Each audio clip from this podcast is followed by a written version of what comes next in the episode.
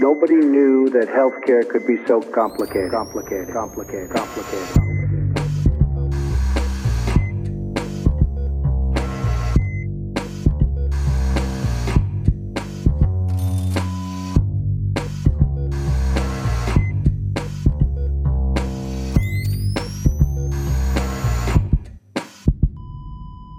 Salut und herzlich willkommen zu Gesundheit und Machtpolitik Episode 63 mitten aus dem, wie ich jetzt neu erfahren habe, Physical Distancing und Flatten the Fucking Curve Corona Wochen mit der Aufnahme am Donnerstag, 26. März 2020. Ich sag mal ganz grob 21 Uhr. Natürlich wieder mit eurem Podcast-Arzt Pascal Nolderik. Moin Pascal. Hallo. Und ich traue mich das gar nicht mehr äh, zu sagen, aber ich trotzdem Podcast-Pfleger Philipp Schunke. Salut allerseits. Wieso Was, traust du es nicht mehr zu sagen? Ja, mit dem Pfleger, das gibt es ja so ein kleines Update, das äh, kommt dann später. Was euch heute erwartet. Pascal hat, während er ja mit Kind und Familie und auch mit Einkaufstouren für ältere Nachbarn ja eigentlich genug zu tun hat, hier eine super Leistung gemacht und augenscheinlich mit einer hohen Frustrationstoleranz besessen, sich mal ein paar wenige der Murks-Nachrichten angesehen, die dieser Tage zuhauf ja über die verschiedensten Kanäle gestreut werden. Ich darf auch stolz berichten, meine Tochter hat aus ihren Chat-Erfahrungen auch ein bisschen äh, beigesteuert dazu. Du hast dich ja viel mehr oder primär denen angenommen, die ja zumindest auf den ersten Blick nicht ganz, also nicht komplett wirr klingen. Ich hatte welche. Naja, bis, bis auf so ein paar. paar schon, paar schon. Ich hatte ja auch noch ein paar Sachen, dass irgendwo auch eine Meldung war, dass irgendein Brite getextet hatte, dass Corona von den Deutschen entwickelt wurde, um sich für den Brexit an den Briten zu rächen. Äh, also in die Richtung sind wir nicht gegangen. Ja. Deswegen sind unsere, ist unsere Fallsterblichkeit so niedrig. Ja, ja und genau, das, das war, glaube ich, der Ansatz äh, davon. Wir sind auch nicht in die Richtung gegangen, dass einige über alle Konfessionen und Religionen hinweg äh, Transsexuelle oder Sünden für den Coronavirus verantwortlich machen in die Richtung nicht, aber ich weiß auch noch nicht genau, was Pascal erzählen wird. Ich bin selber sehr gespannt. Äh, heute also erstmal die nicht so ganz offensichtlichen alternativen News im Murks-Check unseres Podcast-Arztes und bestimmt auch ein bisschen Mythbusting dabei. Aber bevor wir dazu kommen, Pascal, gib mir trotzdem, wir telefonieren ja viel zu selten. Was gibt es bei dir Neues in deinem Corona-Alltag? Ja, ich hatte beim letzten Mal, glaube ich, noch gesagt, dass ich in äh, Diskussion mit meinem Arbeitgeber stehe, ob ich jetzt frühzeitig aus der Elternzeit zurückkehre, ne, in die Klinik, mhm. um da eben halt zu helfen, weil Not am Mann ist. Aber das ist in Heidelberg noch nicht der Fall. Okay. Ähm, das ist natürlich ganz beruhigend, aber auch irgendwie ein bisschen strange, ne? wenn mhm. man überall so hört, so hey, Lage wird so langsam ein bisschen ernster, jetzt in Deutschland ja zum Glück immer noch nicht so krass. Ne? kann vielleicht auch mal sagen, ne? Stadtgebiet Heidelberg, gestern hatten wir 118 positiv getestete Personen, heute sind es 122, also das mhm. ist steigt ja echt so kleckerweise, was ja gut ist, ja. Ne? weil das ist ja genau das Ziel vom Flatten the Curve Social Distancing, ne? Und das funktioniert. Aber das ist natürlich trotzdem irgendwie verrückt, dass ich ähm, in, dieser, in dieser Zeit vielleicht tatsächlich noch die gesamte Elternzeit zu Hause verbringen. Es ist ja jetzt auch nicht mehr so lange, sind glaube ich noch, wie lange sind es noch? Irgendwie anderthalb Wochen. Mhm. Aber trotzdem irgendwie hatte, ich hatte zwischenzeitlich mal mit ganz anderem gerechnet. Ja, ja nicht nur das. Es gibt ja auch jetzt Aktivitäten vom äh, Bundesverband Öffentlicher Gesundheitsdienst und dem BVMed, äh, dass die ja auch Studentinnen, also Medizinstudierende, aktivieren, um dem öffentlichen Gesundheitssystem äh, beizustehen. Das fand ich dann auch irgendwie ganz interessant, dass aber Leute in Elternzeit hat Priorität. Da hatte ich auch nachgefragt, ob ich dir helfen kann. Wird aber nicht gewollt. Die nehmen nur Studierende. Okay was auch immer da der Grund ich, ist. Fand ich auch, genau, fand ich auch sehr. Also ich hatte bei zwei Stellen nachgefragt, ja, kann bestimmt, gibt bestimmt auch welche, die vielleicht mich auch genommen hätten, so weiß ich jetzt mhm. nicht, ja. Aber ich habe jetzt irgendwie zwei Stellen angefragt, die waren so, nö, wir nehmen Studierende. Da dachte ich so, okay, alles klar, Leute. Dann renoviere ich hier den Flur. oh Mann. Ja. Ja, und bei dir so? Bei mir, ich hatte natürlich dann das Vorstellungsgespräch in der Charité, war auch total klasse und die haben auch gleich ihre Strukturen so umgestellt, dass die zu Schnelleinstellungen äh, fähig sind. Und es war eigentlich ganz super und dann habe ich mal meinen Alltag gecheckt, ob das eine gute Idee wäre, weil ich mich ja zum Teil inzwischen auch mit, ja, wie soll ich sagen, durch die Tür meine Eltern ja noch ein bisschen unterstütze. Gleichzeitig habe ich dann zwei äh, Kinder zu Hause, denen wurde natürlich die Schule jetzt äh, von mir gestaltet wird. Und noch dazu eine ganze Menge seltsamerweise mehr Arbeit, als ich vorher hatte. Also ich bin so ein bisschen gegen den Trend mit meiner Arbeitslast, gerade so, dass sich das, und es ist in Berlin ja auch, noch nicht so der Druck darauf, dass ich mich noch nicht so sehr dazu verpflichtet fühle, mich dann äh, wieder zurück in die Arbeit einarbeiten zu lassen. Es war ganz lustig, dass die gemeint haben, Mensch, wie Fahrradfahren, ne? so wie du. Vergisst nicht, ja, ja. nicht, das kommt. Und natürlich gibt es eine Einarbeitung und so. Haben wir schon versucht, die, die Angst zu nehmen. Und genau, ist, das Angebot ist natürlich weiterhin da und jetzt muss ich mal äh, gucken, dass Das heißt, ich. wenn die Kacke noch dampft, dann Genau. steigst du noch ein. Ja, und äh, nebenbei habe ich ja, und das macht natürlich auch ein bisschen, so sehr es auch Spaß macht, auch ein bisschen Arbeit. Ich habe ja diesen Podcast von der Akademie Öffentliches Gesundheitswesen, wo jetzt ja auch schon die, ups, 12. oder 13. Episode erschienen ist, wo es einfach darum geht, so Fachwissen Ich am habe noch öffentlichen gar nicht hinterher gehört. Du bist ja nicht Zielgruppe, ne? Zielgruppe sind ja tatsächlich die Mitarbeiter Wieso der. nicht? Willst du zum öffentlichen Gesundheitsdienst? Äh, da kenne ich einige, die dir sofort was anbieten können. Also Zielgruppe ist öffentlicher Gesundheitsdienst und quasi Basisfakten, wie sie mit Lagebericht und Stabsarbeit ihre Arbeit denn zu Krisenzeiten besser gewuppt kriegen. Dann hatte ich jetzt jüngst noch ein tolles Gespräch, das müssen wir unbedingt auch für den Podcast mitnehmen. Da ging es um äh, Paragraph 218 und die Lage für ungewollt schwangere Frauen. Da gibt es auch einen Bezug zur Corona-Lage. Da habe ich übrigens mal eine Aufnahme mit Telefonkonferenz gemacht. Das war eine Katastrophe, also qualitativ eine Katastrophe, inhaltlich total spannend. Es geht um die Frage, können wir das mit der Qualität veröffentlichen? Ich setze mich dafür ein, dass der Inhalt so spannend ist, dass wir das auch mit schlechter Audioqualität trotzdem veröffentlichen. Sobald das bekannt wird, vertwitter ich das natürlich. Genau, und ich würde wahrscheinlich eine der Referenten die ja ursprünglich geplant waren für den Kongress Armut und Gesundheit. Deswegen fand das in dieser Konstellation statt. Auch mal ansprechen, ob sie Lust hat, hier im Podcast was zu erzählen. Mhm. Super spannend, gerade auch mit Corona-Bezug. Es geht ja auch um häusliche Gewalt und sowas. Ist natürlich schon eine dramatische Lage auch für äh, Frauen. Also die teilweise auch gar keinen Schwangerschaftsabbruch mehr realisieren können, so restriktiv die Regeln in Deutschland sind, weil einfach die Infrastruktur für den Schein, den man bekommen muss, das Beratungsgespräch gar nicht mehr ja, funktionieren. Also wie gesagt, spannende Aufnahme, aber da nicht zu viel erzählen, wenn der Podcast draußen ist. Ich teile es euch mit, ihr solltet reinhören. Und ich würde sagen, wir können zu unserem Corona-Murks-Check. Machen wir das doch mal. Also, ich habe mehrere Themen mitgebracht, weil ich dachte, das äh, spiegelt die Lage am besten wieder. Und neben allem Möglichen, was man irgendwie noch an berechtigter Spekulation hat, ne, weil das ist ja immer so am Anfang äh, von etwas, wenn das noch nicht optimal erforscht ist, dann gibt es veröffentlichte Studien, die möglicherweise auf einem Preprint-Server landen und aber es nachher gar nicht in, durch ein Peer-Review schaffen würden, weil sie dafür qualitativ zu schlecht sind oder so oft nachgebessert werden müssen, dass da irgendwie dann die Aussagen sich doch nochmal deutlich ändern. Ne? Also das ist ja Punkt 1 so, ne? aber damit schnell geht, landen die eben häufig auf einem Preprint-Server mhm. oder man äh, publiziert eben so kleine Fallzahlen, weil es eben noch nicht mehr gibt. Also dass man nicht alles irgendwie perfekt testen kann. Das ist also völlig normal. Und darum soll es aber auch möglichst nicht gehen, sondern es geht um andere Sachen. Ich glaube, das Thema ist schon fast durch, aber falls das noch jemand, äh, jemand kennt, der zweifelt oder ihr selbst zweifelt oder es noch nicht gehört habt, hier nochmal zusammengefasst. Es gab ja diese Sprachnachricht, die wir jetzt hier einmal einspielen. Könnt ihr auch überspringen, die geht nämlich irgendwie in einen. Soll ich da einen, äh, einen Ja, Marker ja, ja, reinsetzen genau. für jemanden, der Genau, es überspringen ja. möchte? Mache ich. Okay, gut. Hallo, liebe Isabella, hier ist Elisabeth, die Mama von Poldi. Ähm, ich wollte dir nur kurz eine Information zukommen lassen, von der ich dich auch bitten würde, dass du sie weiter verteilst und weitergibst und auch darum bittest, sie weiterzugeben. Ähm, eine Freundin von mir ist an der Uniklinik in Wien, die hat mich heute angerufen und die haben halt mal so ein bisschen Forschung betrieben, warum in Italien so viele so heftige Corona-Fälle aufgetreten sind und haben festgestellt, dass die Leute, die mit diesen schweren Symptomen in die Klinik eingeliefert wurden, mehr oder weniger alle daheim Ibuprofen vorher genommen hatten. Und haben dann jetzt mal im Labor den Virus und Ibuprofen ähm, zusammengebracht. Und da gibt es sehr stichhaltige Hinweise, dass Ibuprofen die Vermehrung des Virus beschleunigt. So, und deswegen rät die Uniklinik äh, Wien inoffiziell, also über ihre Ärzte, die das jetzt wieder äh, mündlich verbreiten, dazu Ibuprofen zu meiden und dann lieber Benuron zu nehmen, also Paracetamol oder Aspirin oder Voltaren, wenn man Knochenschmerzen hat.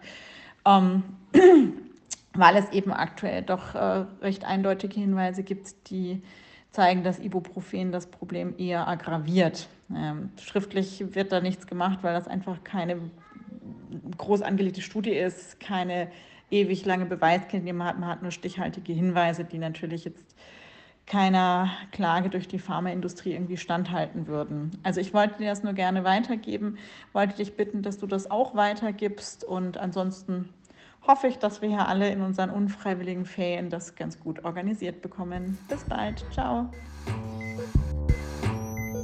Ah, da geht es um dieses Ibuprofen. Hm. Diese Nachricht wirkt an sich ja schon so ein bisschen dubios. Ne? Ist, ähm, also auf der einen Seite wirkt sie sehr vertrauenserweckend, weil es ist so, hey, ich bin hier die Mutter von Polly, ne, so. Das ist eine sehr freundschaftliche Ebene. Persönlicher Kontakt, ein gefundenes Fressen für Verschwörungstheoretiker, weil ja nur mündliche Weitergabe, da sonst wird ja die Pharmaindustrie klagen. Ne? Auf der anderen Seite wirkt es auch so ein bisschen, naja, nicht so ganz, nicht so ganz wissenschaftlich, irgendwie so dieses, das Virus mit Ibuprofen zusammenbringen. Hm. Ne, das klingt irgendwie, also wie macht man das? Irgendwie Pille draufwerfen oder was? Mhm. So ein bisschen tri tricky. Ne? Was natürlich aber trotzdem interessant ist an so einem, an diesem Audioschnipsel ist, das macht es ja vielleicht auch wieder für ähm, so für solche Theorien interessant, äh, da wird ja nichts anderes empfohlen. Ne? Da wird ja kein Stuss empfohlen, so wie jetzt äh, irgendwie irgendein homöopathisches Mittel stattdessen, ne? sondern es wird ja nur gesagt, hier nimmt das eine nicht, sondern nimmt auch andere Arzneimittel. Ne? die auch von der Pharmaindustrie kommen. ja, so. Ja, also das, das erhöht vielleicht sogar nochmal die Glaubwürdigkeit von, Mhm. von dieser Sprachnachricht. Woher diese Sprachnachricht genau kommt, wer die ursprünglich verfasst hat, ob das vielleicht sogar in guter Intention war, das weiß ich nicht. Ich habe die auch nur weitergeleitet bekommen in so einem Gruppenchat. Und wichtig ist nur, ist Mux. Ja, die äh, Uni Wien hat das ziemlich direkt dementiert. Hat gesagt, wir haben da überhaupt gar nicht dran geforscht. Mhm. Ähm, also damit ist schon mal die Grundlage weg. Und jetzt hat sich diese Ra Nachricht aber vorher schon krass verbreitet. Ne? Es ging nämlich so weit, dass sogar die WHO am 17.03. dann gesagt hat, also vor einer knappen Woche, gesagt hat, nehmt Ibuprofen mal lieber nicht, falls ihr einen Verdacht auf Covid-19 habt. Also auf die Erkrankung. Mhm. Ja? Und das ist natürlich eine Aussage. Ne? Also wenn sich die WHO dazu hinreißen lässt, Mhm. eine Einnahme von Medikamenten nicht zu empfehlen, dann vertraut man dem erstmal. Ne? Genauso hat der französische Gesundheitsminister davon abgeraten. Das, das ist auch eine Autoritätsperson, wo man das erstmal vertrauen würde. Ne? Wir können jetzt auch, wenn man ganz ehrlich ist, nicht explizit sagen, dass Ibuprofen diese Auswirkungen nicht hat. Ja, das Also ist, wir können- mhm. Ja, bei der Hä? Wissenschaft ist ja solche Aussagen sowieso immer schwer zu fällen, aber ja. mhm. Genau, es ist schwer zu fällen. Das ist ja eben das Problem. Also wir können nicht sagen, nee, stimmt auf jeden Fall nicht. Mhm. Ja? Wir können nur sagen, okay, Uni Wien hat dieses, diese Also die Basis Testung, der, der, ja. der Message ist schon mal falsch, aber Genau, das, das können wir nicht sagen. Ne? Äh, Wir wissen nur, dass andere Coronaviren, die wir ja auch kennen und untersucht haben, dass wir wissen, dass dort Ibuprofen keine steigernde oder verstärkende Wirkung hat. mhm. Und es gibt da auch eine ganze Menge führende Experten, die sagen, so diesen Zusammenhang gibt es auch beim SARS-Coronavirus 2 nicht. Also Leute, falls ihr es nehmt und euch irgendwie krank fühlt, Ibuprofen müsst ihr nicht absetzen. Auch die WHO hat ihre Einschätzung dann einen Tag später zurückgezogen. okay. Ähm, etwas, was Nummer mich eins. Genau, Nummer eins. Nummer zwei. Was mich echt maßlos aufgeregt hat in den letzten Tagen. In, in den Notizen steht schon Rand. genau, ja. Und zwar auch äh, so ein bisschen. Ich habe das auch nicht so ganz verstanden, wie so, wie so Leute, die es eigentlich ja deutlich besser wissen müssten, irgendwie äh, auf diese Idee kommen. Ja? Es gab diesen Beitrag von John Ioannidis, ne, eigentlich ein sehr, sehr geschätzter Epidemiologe und auch ein Beitrag vom Netzwerk Evidenzbasierte Medizin, das ich auch sehr schätze, ne, was auch super ist. Und jetzt gehen wir erstmal kurz darauf ein. Und die sagen, es ist ein super Statement bis zum letzten Abschnitt vor dem Fazit. Ja? Mhm. Da geht es dann äh, auch so darum, wird dann plötzlich die Frage aufgemacht, ist das Virus vielleicht doch gar nicht so schlimm? Die ganzen wenigen Todesfälle in Deutschland und Österreich. Ist vielleicht die Frage, ob wir im Vergleich zur Influenza jetzt ja von umfangreicher messen. Coronaviren gibt es ja jedes Jahr, als, auch als Mhm. Erreger von Erkrankungskrankheiten. Das habe ich ja auch schon ein paar Mal gesagt im Podcast. Die machen jedes Jahr so Millionen von Infektionen und damit auch Pneumonien und damit auch tödliche Verläufe. Wir haben das ja nur nie gemessen, deswegen ist das hier alles Murks. Ne? Das mit dem Murks sollte ich vielleicht rauslassen, ne? nicht, dass das hier nachzuwechseln führt. Genau. Und da stellt sich also die Frage, die ja durchaus auch andere aufwerfen, ist das nicht einfach nur ein weiteres Erkältungsvirus? Mhm. Und ich, ich verstehe ehrlich gesagt nicht so ganz, wie man das so unterschätzen kann. Ja? Natürlich ist es so, dass die ergriffenen Maßnahmen jetzt hier sehr drastisch sind, aber man muss jetzt schon aufpassen. Das eine sind halt irgendwie die Äpfel, ja, das sind die normalen Erkältungskrankheiten. Das andere ist jetzt hier die Birne. Ja, es gibt schon ein, zwei wesentliche Punkte, die sich da unterscheiden, die eigentlich auch Ioannidis und auch dem Netzwerk evidenzbasierte Medizin sicherlich klar sind. Und Mhm. verstehe nicht so ganz, wieso das nicht mehr herausgekehrt wurde oder herausgestellt wurde. Aber nun gut, äh, dröseln wir das Ganze doch mal auf. Also, dieses Virus hier, das SARS-Coronavirus 2, ist kein klassisches humanes Coronavirus. Es ist ein Coronavirus, das ist eine Art von Viren, sondern es ist sogar genetisch von den anderen vier bekannten humanen Coronaviren sehr weit davon entfernt. Mhm. Äh, Das ist eine andere Coronavirus-Unterart sozusagen. Die ist eigentlich primär tierischen Ursprungs, da kam es ja her. Ne? Mhm. Die hat jetzt den Sprung zum Menschen geschafft. So, und wir testen mit dem PCR-Test, den wir haben, der in Berlin entwickelt wurde, ganz explizit auch nicht irgendwelche anderen humanen Coronaviren. Das heißt, da gibt es keine Verwechslung, sondern wir testen nur explizit dieses SARS-Coronavirus 2. Mhm. Kommt es also jetzt nicht zu einer Erfassung von Infektionen, die sonst eh äh, jeden Winter stattgefunden hätten. Mhm. Also das ist einfach ein, das ist schon anderes. einfach was Grund, Mhm. was anderes. So. Das, den zweiten wesentlichen Punkt, den man wissen muss, ja, oder eigentlich auch weiß, das Virus kommt jetzt als Pandemie. Mhm. Was wir ja sonst bei einem guten oder großen Teil der Bevölkerung so haben, ist ein trainiertes Immunsystem, was mit den normalen Erkältungskoronaviren umgehen kann. Ja. Das heißt, da gibt es einen Teil der Bevölkerung, die hatten das schon mal, die sind vielleicht vollständig dagegen immun, teilweise immun oder das Immunsystem erinnert sich zumindest zum Teil an dieses Virus und kann da dann loslegen. Mhm. Ja. Das heißt, es gibt eine Teilimmunität in der Bevölkerung. Und diese Teilimmunität ist nun mal so etwas wie eine zumindest zu Teilen bestehende Herdenimmunität. Dementsprechend kann sich das Virus zum Beispiel da nicht mehr ganz so drastisch ausbreiten oder führt manchmal zum Stopp oder wird eben vom eigenen Immunsystem als nicht so drastisch wahrgenommen. Mhm. Ja. Was jetzt hier bei diesem Virus passiert, ist aber, dass es nicht auf ein trainiertes Immunsystem trifft, sondern in Bezug auf dieses Virus sind wir eben alle Kleinkinder, die zum ersten Mal damit Mhm. in Kontakt kommen. Ja. Äh, Wir sind fachlich ausgedrückt immunologisch naiv. Mhm. Und wenn es eben keine automatische Abschwächung und Übertragung durch diese teilweise bestehende Bevölkerungs- oder Herdenimmunität gibt, dann können prinzipiell alle Personen, alle, in einem sehr kurzen Zeitraum infiziert werden. Mhm. Und wenn alle infiziert werden können, in einem sehr kurzen Zeitraum, bedeutet das, dass selbst wenn die Komplikationsraten sehr gering sind, Mhm. und darauf deuten ja die Daten aus Deutschland oder Südkorea hin, wo wir glauben, durch weitläufiges Testen nah an der realen Zahl der Fälle zu sein, Mhm. also eine geringe Dunkelziffer zu haben. Ja. Vielleicht übrigens hier nochmal als Fun Fact: Professor Drosten hat ja äh, ganz, ganz am Anfang von seiner Podcast-Reihe mal geschätzt, dass, sie, dass es eher so eine Todesrate von äh, 0,3 Prozent geben Mhm. wird. Das war so sein Bauchgefühl und er scheint ein ziemlich gutes Bauchgefühl gehabt zu haben, weil das ist das, was wir jetzt in den gut durchgetesteten Fällen auch sehen. Ne?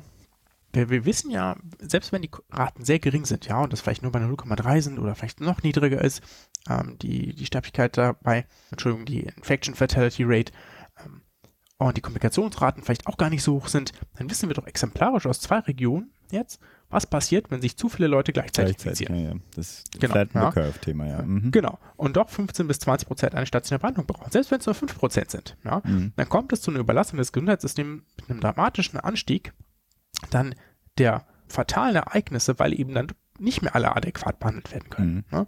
Genau das haben wir in Wuhan gesehen. Ja, in Wuhan, in der Stadt Wuhan, eben entsprechend nicht in der Provinz Hubei, die ja quasi, die Stadt Wuhan ist ja, ist ja eine Stadt in dieser ähm, Multimetropolenregion Hubei. Ja. Außen drum herum gab es ja nicht diese krassen Todesraten wie in Wuhan. Das ist ja nur Mhm. dort passiert, weil es da eben nicht genug Kapazitäten für alle gab, Mhm. die erkrankt sind. Ja. Genau das gleiche passiert hier jetzt gerade in der Lombardei, in Mhm. Italien. Gibt es auch nicht genug Kapazitäten für alle, die krank sind. Und dann gibt es eben so diesen starken, wirklich starken Anstieg der Infektionsrate, weil man sich eben überlegen muss, wen können wir denn überhaupt noch beatmen oder können wir alle gleich, können wir denn alle beatmen, die eine Beatmung brauchen Mhm. oder müssen wir das rationieren? Ja, das, da möchten wir nicht hinkommen so. Und das ist doch der, der wirklich drastische Unterschied, weswegen das jetzt ähm, Kein normaler ob da nicht einfach irgendwas getestet, falsch getestet wird oder ob wir das sonst gar nicht gesehen hätten. Wir hätten das dann nicht gesehen, wenn sich das ganz langsam verbreiten würde. Das könnte ich mir noch überlegen. ne? Also wenn sich das ganz tröpfelweise verbreiten würde über die Welt, dann hätten wir es vielleicht tatsächlich nicht gemerkt. Aber wenn man plötzlich einen massiven Anstieg von Patienten hat, die mit Luftnot in die Notaufnahme kommen und alle die gleichen Charakteristika im CT-Thorax aufweisen, dann weiß man, da ist irgendwas Neues. Mhm. So, genug ähm, dazu. Rand Ende? Okay, gut. Kommen wir zu drei. so, kommen, wir zum, kommen wir zum dritten Punkt, genau. Etwas, was ich mehrfach auch gelesen habe, ist, oder ge äh, gehört habe, gesehen habe, ist sozusagen die Frage, sollten wir nicht einfach alle jungen Menschen, zum Beispiel unter 40 Jahre, die Infektion durchmachen lassen, damit sie danach eine entsprechende Herdenimmunität äh, für den Rest der Bevölkerung bilden können? Ein Glück unter 40.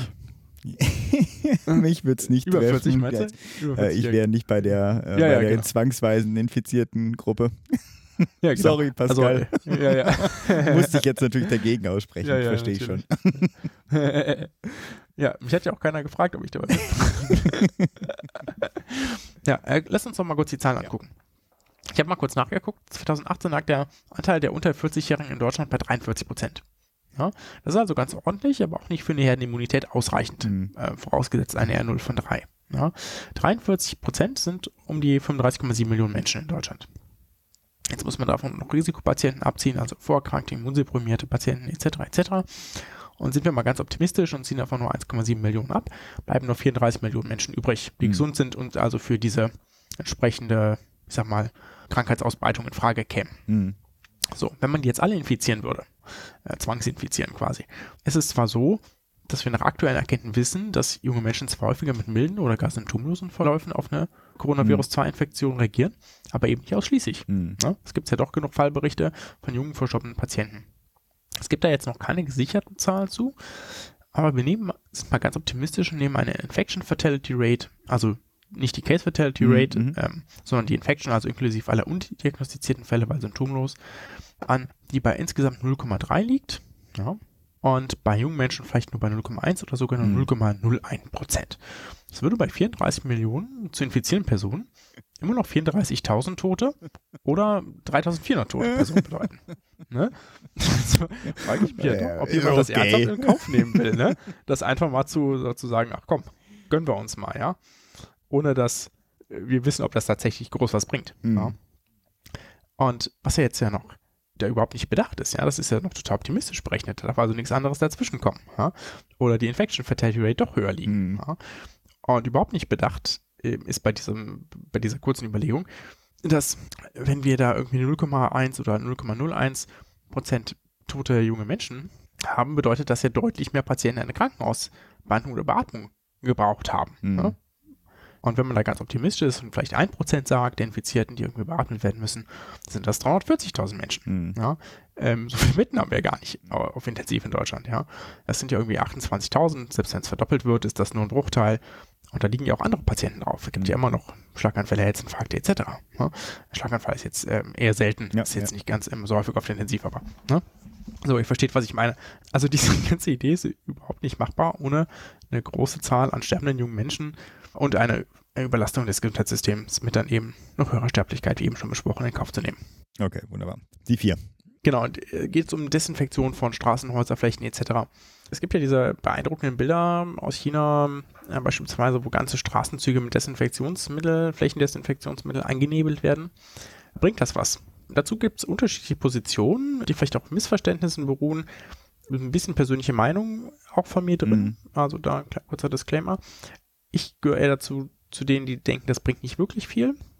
Es gab so vor ein, zwei Wochen, hatte ich dazu schon mal eine Twitter-Diskussion, dass es da ältere Studien gab mit ähnlichen Viren, die bis zu neun Tagen auf verschiedenen Oberflächen nachweisbar waren. Mhm. Äh, Im Sinne von, nehme ich ein bisschen was vorweg, ne, nachweisbar und noch aktiv äh, etc. Mhm. Wäre das natürlich schon ein Fakt, wo man sagen könnte, okay, na, dann sollte man es vielleicht machen. Ja. Mhm. Jetzt muss man aber mehrere Einschränkungen dazu machen. Erstmal gibt es jetzt auch Studien mit dem SARS-Coronavirus 2 dazu. Da wissen wir jetzt, das hält sich bis zu maximal 72 Stunden und das auf Kunststoff und Edelstahl. Mhm. Hm, 72 Stunden ist immer noch relativ lang. Ja. Ist das jetzt also ein Problem? Jetzt muss man da sagen, nachweisbar heißt nicht, dass das Virus noch zwangsläufig aktiv ist, also Mhm. infizieren kann. Ja. Ja, die Aktivität nimmt bereits nach wenigen Stunden ab. Beispielsweise in dieser Arbeit, die wir da auch verlinken werden, sind es nach 72 Stunden noch 0,1 Prozent der initialen Virusmenge. Oh, Und das Okay. Wird wohl eher nicht mehr für eine Infektion reichen. mhm. Aber sind wir mal in den ersten 24 Stunden vielleicht, ja, oder in den ersten 8 Stunden. Ne? Also sollte man da nicht auch schon desinfizieren, dass sich da keiner mehr anstecken kann. Ne? Mhm. Hm. Ähm, da muss man vielleicht mal kurz, Ich lese jetzt denn? erst die nächsten Zeilen, die habe ich vorher noch gar nicht gelesen, was du da sagen willst. Aber dann mach mal. genau, da, da müssen wir uns vielleicht fragen, wie groß ist denn der Wassertropfen, in dem das Virus ist jetzt? Ne, Deswegen sprechen wir auch von einer Tröpfcheninfektion. Ne? Das liegt daran, dass es so Wassertropfen sind. Das vielleicht mal kurz hier so ein bisschen was erläutern. Ja? Und wie groß war der bei dieser Studie? Muss ich das so vorstellen? Ne? Philipp ist derzeit krank, liest nicht in seinen Ellbogen, sondern auf mein Headset. Ja, wir sitzen übrigens nicht zusammen. Ich wollte gerade sagen, bis nach Heidelberg. bis nach Heidelberg, genau. So. Und diese Tröpfchen sind witzig klein, aber potenziell infektiös. So, wenn ich jetzt mein Headset anfasse, dann nehme ich da vielleicht ein paar der Tröpfchen auf. Das Tröpfchen verdünnt sich dabei also automatisch weiter, weil ich ja nicht den gesamten Wassertropfen aufnehme, sondern nur einen Teil davon. Und damit wird die Wasser- und auch die Virusmenge kleiner. Mal ein bisschen Feuchtigkeit bleibt vielleicht am Headset. Ich weiß nicht, was du mit Jetzt- deinem Headset machst, ob du da dran nuckelst oder sowas, aber. Äh, Nee, nee, nee. Genau. Ich meine, geht jetzt nur ums Anfassen. Ja, ja, okay, gut. Setze mir das dann auf, fasse gegebenenfalls noch kurz woanders hin, fasse mir dann vielleicht ins Gesicht oder sogar in den Mund, ne? Ganz eklig. So. Und das heißt, vorher ist es also zu einer mehrfachen Verdünnung dieses Tröpfchens gekommen. Es ist also dann im Realleben völlig unklar, ja, weil es gibt ja doch wenige, die jetzt irgendwie so eine Hauswand ablecken. Mhm. Ne? Wie hoch denn der Virenanteil in der Zwischenzeit mehrfach verdünnten Tröpfchen ist und ob das überhaupt noch für eine Infektion reicht, ob das Virus dann da überhaupt noch ausreichend aktiv ist. Ne? Weil Mhm. eine Eintrocknung von Viren führt eigentlich immer zu einer Inaktivierung, Mhm. ja, weil das Wasser verdampft ja auch automatisch. Ne? Nach aktuellen Informationen, ja, das ist jetzt, wie gesagt, das noch, da gibt es noch keine ganz harte Datenbasis zu, ne? gehen wir eher davon aus, dass eine Übertragung über Oberflächen keine große Rolle spielt, sondern dass sich primär und fast ausschließlich auf den, den Tröpfcheninfektion über Aerosole, also in der Mhm. Luft befindliche Tröpfchen geht. Okay, Ja. gut zu wissen. Kommen wir Mhm. zu fünf. Ja, 5, 5G, ja. es, es überrascht da eigentlich nicht, ne? Aber natürlich ist 5G auch an SARS-Coronavirus 2 schuld, ja. Zumindest wenn man da so dem einen oder anderen Anthroposophen glauben darf. Ich fand das ja auch ganz witzig, ne? Je nach, es gibt so die eine Anschauung, die sagt so, na, es gibt ein 5G-Syndrom und das bricht jetzt global aus, weil wir führen das ja jetzt gerade ein. Und das ist eben gar kein Virus. Und dann sagt nun mal die andere Fraktion, naja, 5G macht Zellen kaputt und die Ausscheidung, das ist das, was wir als Virus messen, weil Virus funktioniert anders als in der Wissenschaft. Also die widersprechen sich da auch so ein bisschen. Den die muss ich jetzt nicht folgen, dieser Argumentation. Also im Sinne von, ich muss Nee, ihn noch nicht mehr verstehen. nicht ne? Gut. Ich habe ich es, ich habe es ehrlich gesagt äh, auch nur so halb äh, verstanden, was sie damit meinen wollen, aber naja. Ich fand's, Ja. als ich den Artikel gelesen hatte, war dann ja auch sozusagen, ja, und das war ja auch schon bei der spanischen Grippe, weil da damals das, äh, die ersten Radios installiert wurden oder sowas, dann wird ja versucht, Genau, sozusagen ja. so eine Timeline zu bauen. Oh Mann, Ich oh habe mich gefragt, wo die, wo die Infektion bei 1G, 2G und 3G und 4G waren. ich die alle verpasst habe. SARS, MERS, Ja. komm. ja, ich, okay. Bring die bloß nicht auf Oh Ideen. Gott. So, die Botschaft bleibt aber, 5G ist schuld. Ja. Ja. So sei Wuhan schließlich der erste Ort weltweit mit flächendeckendem 5G gewesen. Hm. Das Einzige, ich kann das jetzt nicht im Detail äh, nachvollziehen, ja, das Einzige, was wir irgendwie herausfinden konnten, ist, dass 5G ist heute dort seit anderthalb Jahren getestet wird, ja, es also keinen zeitlichen Zusammenhang gibt und damit auch ähm, sehr unwahrscheinlich ist, dass es da eine solche Korrelation Hm. geben soll, die dann vielleicht sogar nicht nur korreliert, sondern auch kausal ist. Also Ich hoffe, das kommt jetzt nicht als abgesehen davon- Newsflash bei Leuten an, aber Nee, nee, nee. Abgesehen davon, dass wir eigentlich überhaupt nicht davon wissen, dass irgendwelche elektromagnetische Strahlung auf einer großen Basis krank macht. Ja, es gibt vielleicht ein oder andere Person, die ähm, da irgendwie glaubt, von betroffen zu sein. Es gibt ja so elektrosensible Menschen, da ist man sich ja noch unsicher, ob es da vielleicht Leute gibt, die ähm, tatsächlich zumindest irgendwie Schwierigkeiten damit haben, aber die allermeisten haben eher psychosomatische Probleme. Mhm. Ja.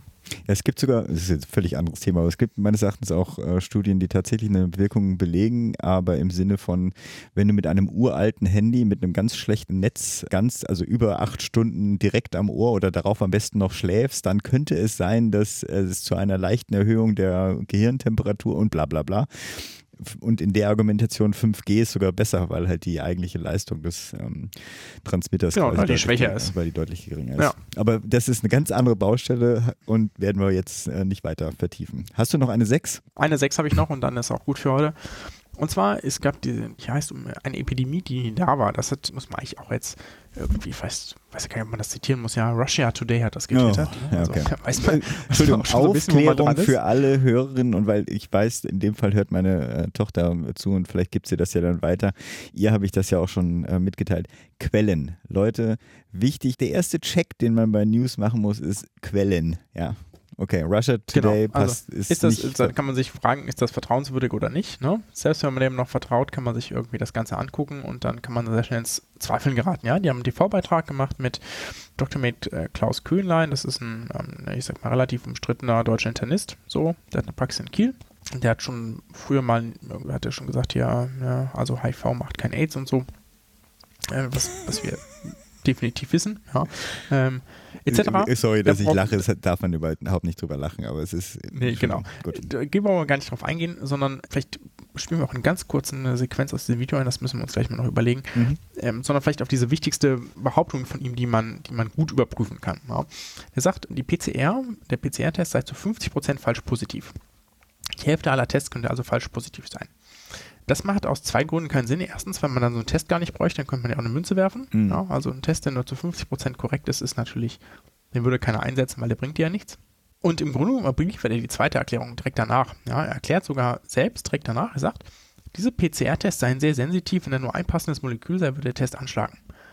genau deswegen sind die ja so gut. Ne? Genau, ja. Den, den, Test hat ja das Team um Professor Drosten Charité entwickelt. Mhm. Ich habe die Publikation hier mal verlinkt. Ja. Sensitivität liegt über 99%, in deren Probenspezifität bei 100%. Ja. Wenn kein Virus da ist, also wenn Virus da ist, dann wird es auch erkannt. Mhm. Ja, so. Das heißt, die sind schon mal nicht äh, falsch positiv, sondern die sind alle korrekt positiv. Ja, wenn was da ist, dann ist es da. So.